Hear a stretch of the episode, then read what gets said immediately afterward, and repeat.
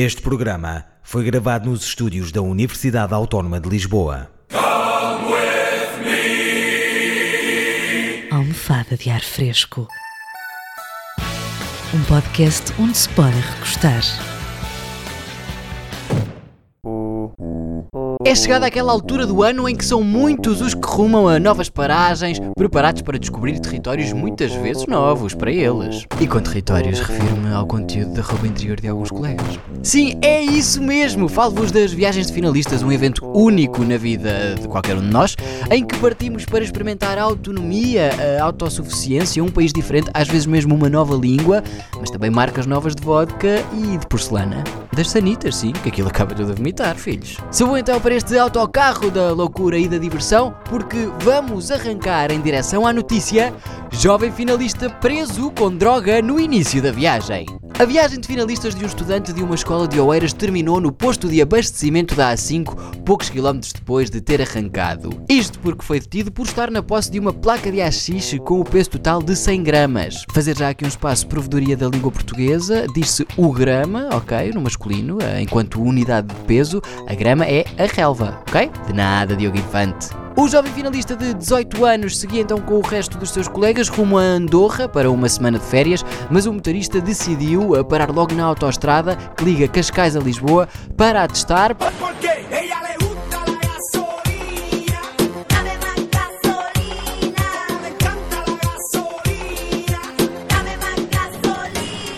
Numa intervenção preventiva, os elementos da Polícia de Segurança Pública abordaram os jovens finalistas e um deles mostrou-se mais nervoso que um concorrente do peso pesado no Vitaminas.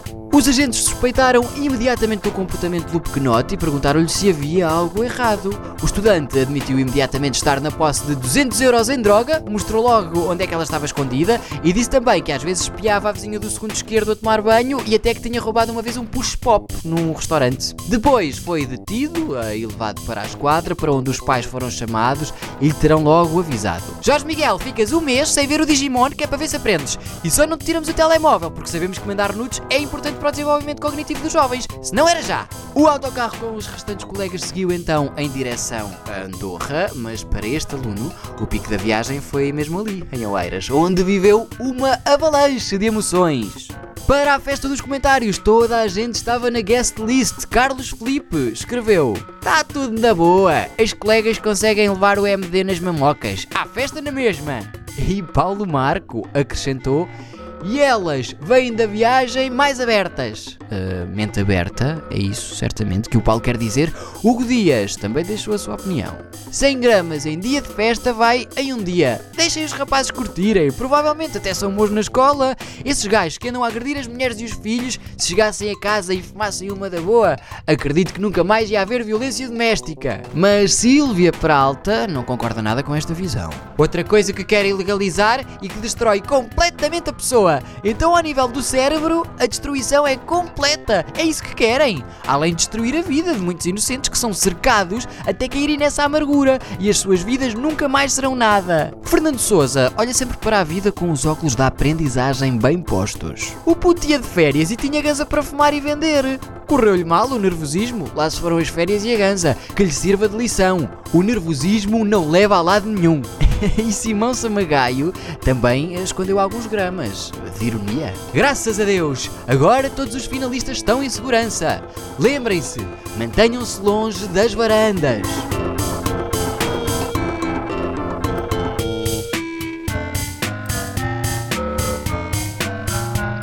Continuamos numa de viagens e de excessos também, e agora damos mais uma voltinha pela história de um taxista que foi apanhado a guiar com uma taxa de 2,4 e que só repararam nele porque ele abriu a porta do carro para vomitar em andamento. ¡Oh! ¡Un aplauso! ¡Un aplauso! Yo la conocí en un taxi, en camino al club.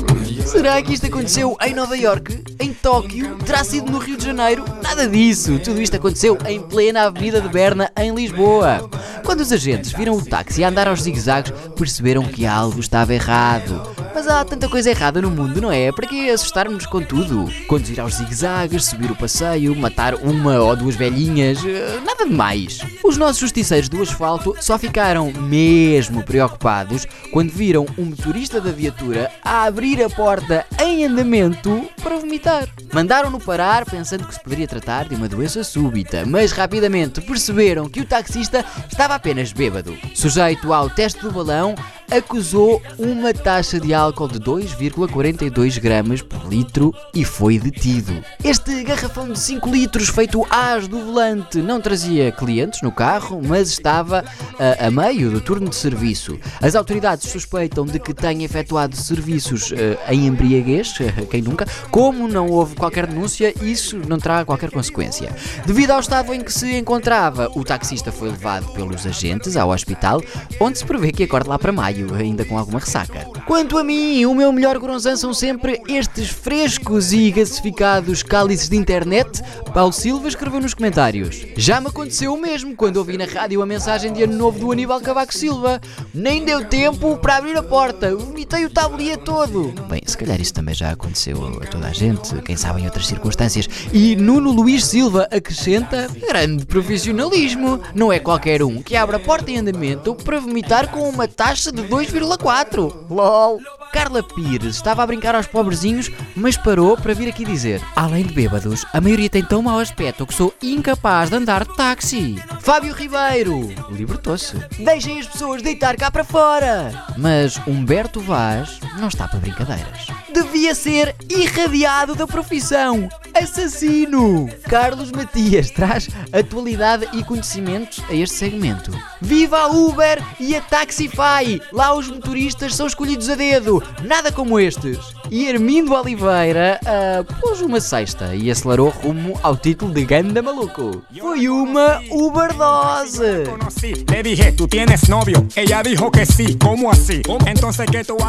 Bom, por aqui o enfarte é sempre na alegria e na gargalhada e no divertimento. Portanto, resta-me desejar-vos uma boa Páscoa, uma Páscoa feliz, cheia de não sei o quê, essas coisas que, que vocês gostam, e que não me crucifiquem pelas coisas que eu vou dizendo por aqui, que eu tenho a pele muito seca e depois fica tudo gretado com as chagas e não sei o quê, estão a ver? E não estou para andar por aí a gastar um dinheirão em shampoo de camomila para depois me virem pôr uma coroa de espinhos e nem sequer se notarem as nuances, ok? Então vá, aleluiazinhas para vocês todos.